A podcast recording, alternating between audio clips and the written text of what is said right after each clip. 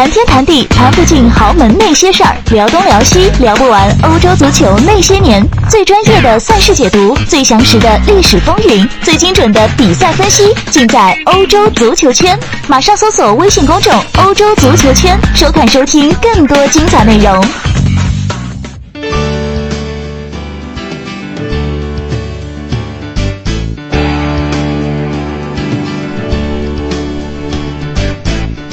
大家好，欢迎收听今天的翻看西甲，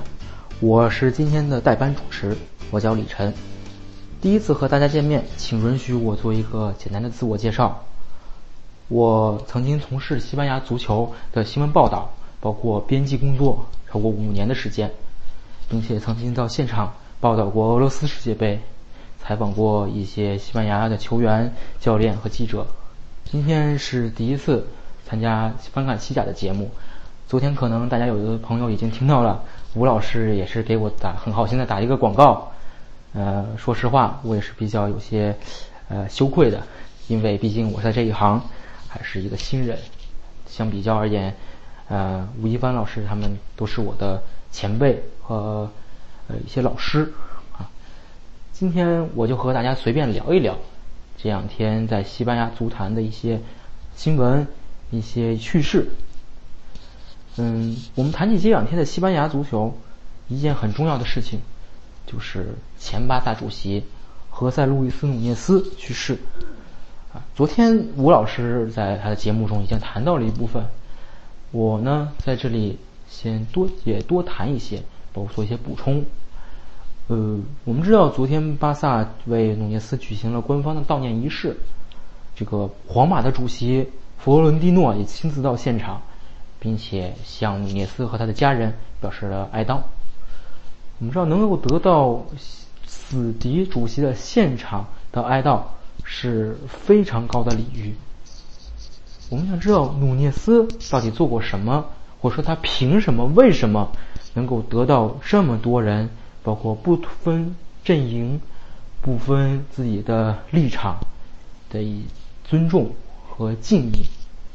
我觉得。在努涅斯身上最重要的一点，就是他敢为天下先的这种精神，啊，我觉得这个精神要从分三方面来说起。第一方面就是努涅斯对于巴萨定位的变化。巴萨在之前呢，是现在我们知道巴萨是一家全世界范围内都有球迷的国际化的大俱乐部，但是回到当时呢，巴萨可能只是一家在加泰罗尼亚非常有影响力。在西班牙呢，也成绩很不错的一家境遇，但是并不能称得上是国际化的豪门。努涅斯的上任改变了这个这一切的现象。在努涅斯当政之前，巴萨官方的球迷会有九十八家，全部是在西班牙本土。而当二零零零年努涅斯卸任的时候，巴萨的官方球迷会在全世界范围内。仅有一千超过一千三百家，这就可以看出来，巴萨在努涅斯的手中，从一家在西班牙本土有影响力的劲旅，成为一家在全世界范围内都有影响力、都拥有很多球迷拥趸的国际化豪门。这是对于巴萨这种定位的一种变化。而第二点，我认为巴萨。在努涅斯手中发生更多变化，是在从内到外，从表到里。我们知道现在的巴萨的主场诺坎普，它的容量超过十万，这是在努涅斯时代达到的。努涅斯的翻通过翻修，将诺坎普建成了当时全欧洲，包括现在也是全欧洲最大的球场之一。包括努涅斯还新建了啊，巴萨 B 队的主场迷你球场。巴萨的手球队和篮球队的主场巴萨体育馆，以及我们很多人津津乐道的拉玛西亚的原来的基地，这也是产出了很多的伟大球星的摇篮。好，包括现在巴萨各级梯队以及一线队使用的呃约翰甘博体育城，都是在努涅斯时代主持修建的。努涅斯他本人，他做主席之前，他是一个建筑商。他和他的妻子一起合办了一家叫做努涅斯和纳瓦罗，纳瓦罗是他妻子的姓的一家建筑公司。这家公司是现在加泰罗尼亚最大的建筑公司。所以说，如果让努涅斯来兴建这些建筑的话，对他来说是非常得心应手的。也可以说，如果没有努涅斯，没有没有努涅斯时代这些大兴大兴土木、大费周章的建这些东西，可能现在巴萨的整个足球的面貌都是会发生完全的颠覆性的变化的。包括我们最简单的一点，可能没有拉玛西亚这个基地，我们不知道现在有没有伊涅斯塔、哈维啊，包括甚至瓜迪奥拉这样的球员，这样的名宿，都已经是很难说的这是第二点，第三点，努涅斯从内部他改变巴萨，巴萨在努涅斯时代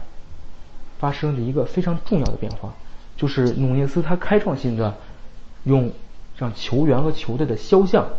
能够得到利用，成为一个获利的，我们可以说工具也好，获利的手段也好。大家不要小看这一点，也不要认为这是一个什么非常，谈钱不好，谈钱肮脏。但实际上，钱对于职业球员是非常重要的。通过正是因为努涅斯，他将球这些球员、球队、教练的一些肖像。和一些赞助商进行严格的规定，我说你怎么该你该怎么用，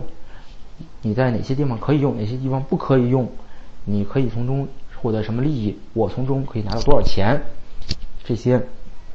都是在努涅斯时代得到一个规划和规范化的职业化的。现在我们知道，西班牙在西班牙地区整个地区整个国家，它的个人所得税是非常高的，将近一半儿。但是在加泰罗尼亚地区，个人所得税包括肖像权这一块的税是比较低的。其实这也是和努涅斯的一些影响力是有分不开的啊。然后第四点，努涅斯他从一个很重要的手段帮助西班牙足球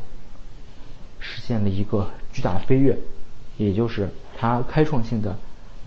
使足球转播。成为球队、成为俱乐部获利的一个重要手段。在一九呃七八年，也就是七十年代末八十年代初的时期，电视转播啊能够成为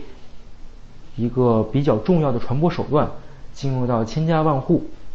而这个时候，大众传媒所带来的一些利益，也被一些商家所发现，其中就包括了努涅斯。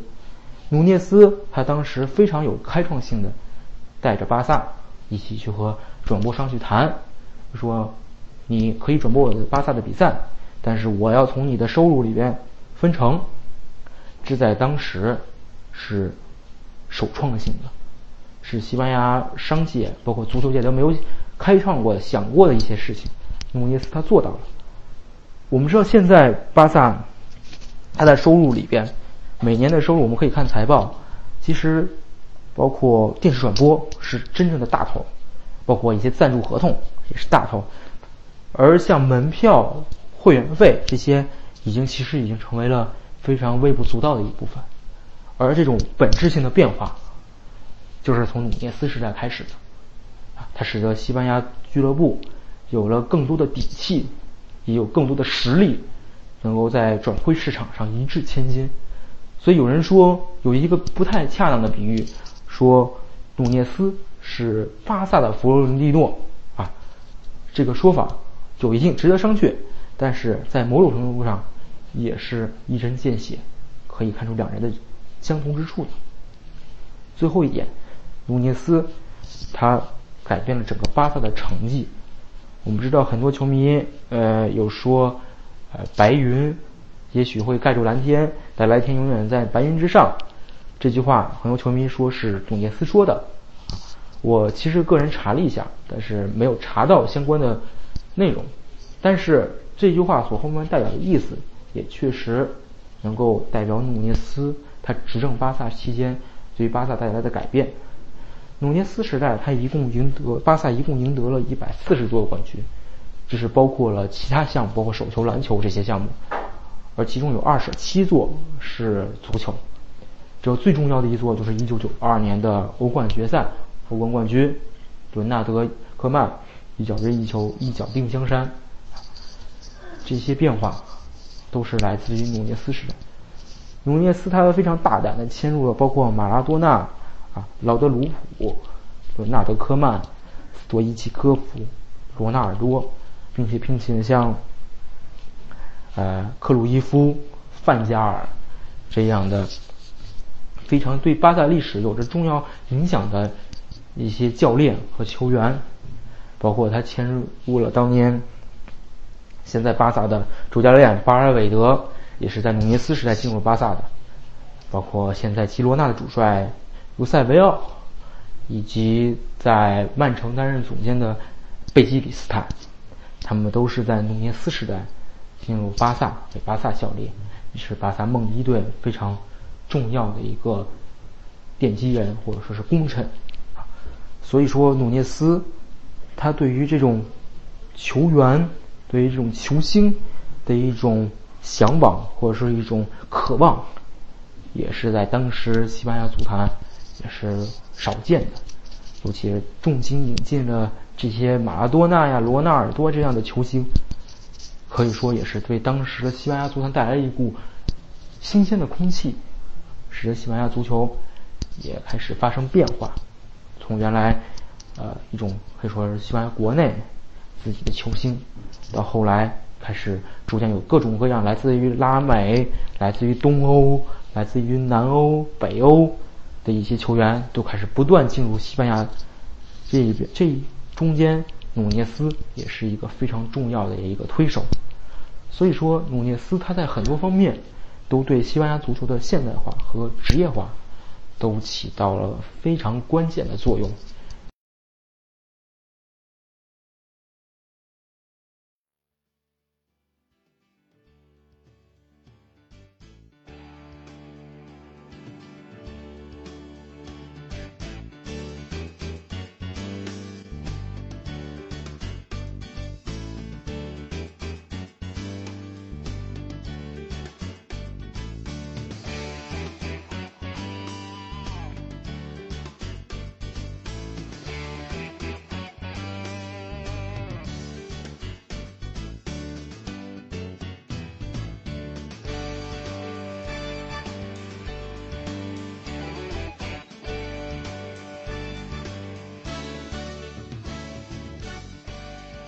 啊，我们现在来讨论第二个话题啊，也是昨天发生在西班牙足坛的一件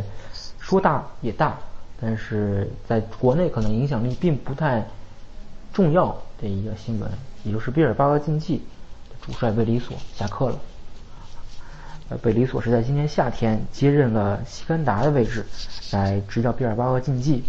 但是十四轮比赛下来。只取得了一胜五平呃八平五负的非常糟糕的一个成绩，现在是在保级啊。比比尔巴鄂竞技是现在西甲唯三，就除了皇马、巴萨之外，唯一一家没有降级的球队。现在他们确实要面对一个非常现实的问题，就是保级。我们先讨论这个问题之前，其实我们首先要讨论一个问题，就是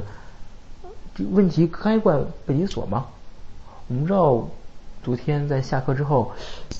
呃，毕尔巴鄂竞技的队长圣何塞，他在自己的推特上就发了一段就是送别贝里索的话，他用了前面四个词，叫做丢人啊、挫败啊、那个失落、伤心。是我他说的是自己，他说的是球队，他说这个说贝里索很好，我们很遗憾你就下课了。这事情不怪你，你配得上更好。我们其实就可以看出来，就是说其实贝里索可能在球队内部人缘还是不错的，包括球员们自己也肯定明白，说这个东西下课并不能球队就是现在成绩并不能怪教练，教练下课只是一个某种程度上说是一种转移话题、转移注意力的一个方式。那么我们就要问了，为什么比尔巴鄂竞技？遇到这么多的问题，我们首先最简单的一点，先来看过去一年毕尔巴鄂竞技的转会引援情况。最重要的引援就是在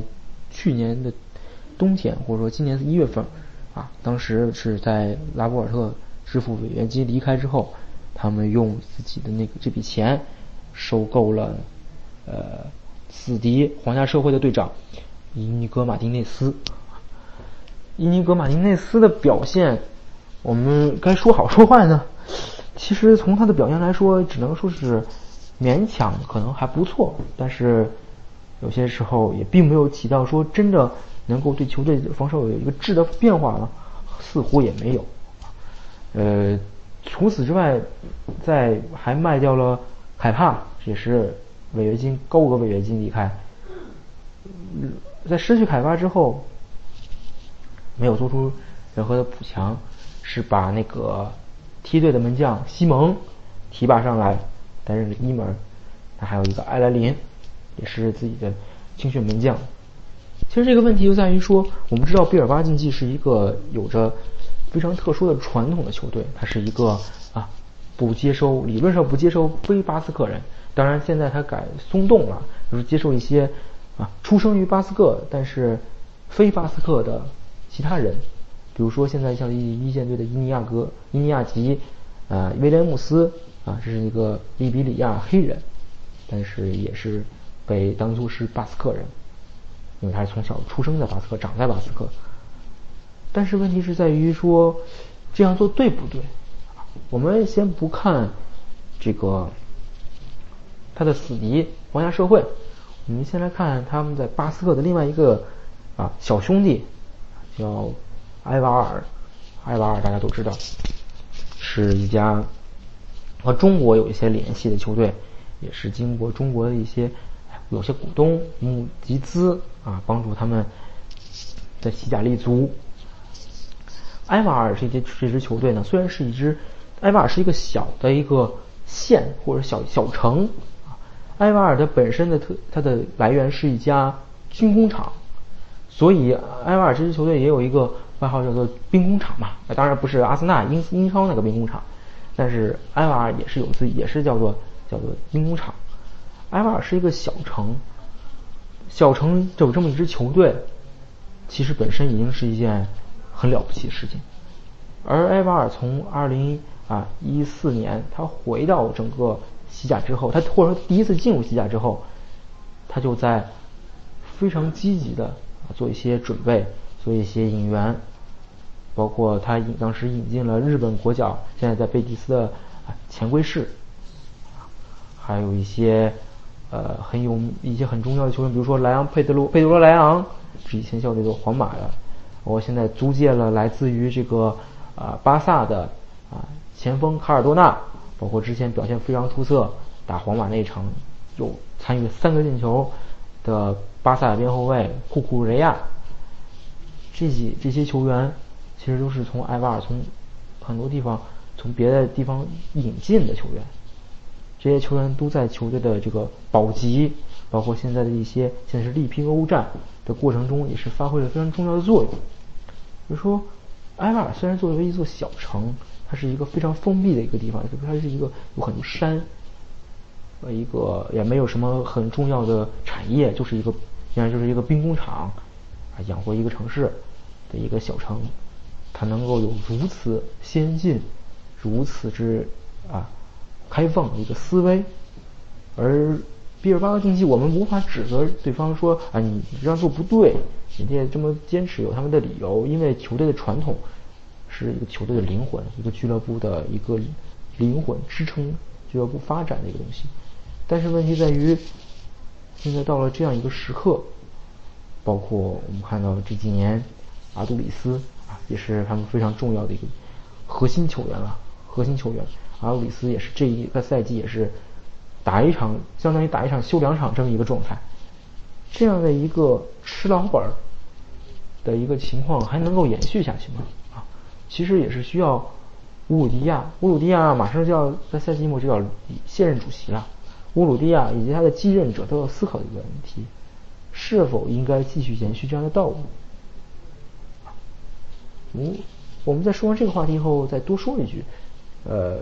现在接任这个北迪索职务的，担任比尔巴鄂竞技主帅的临时主帅的是他们的竞技比尔巴鄂，就是他们的 B 队的主帅，叫做加斯卡加斯卡加里塔诺，这是一个很标准的那个巴斯克人的名字。呃，我们知道现在西亚还有一个巴，还有个加里塔诺，这个加里塔诺就在比尔巴鄂竞技的对门儿就是皇家社会的主帅，也是叫加里塔诺啊。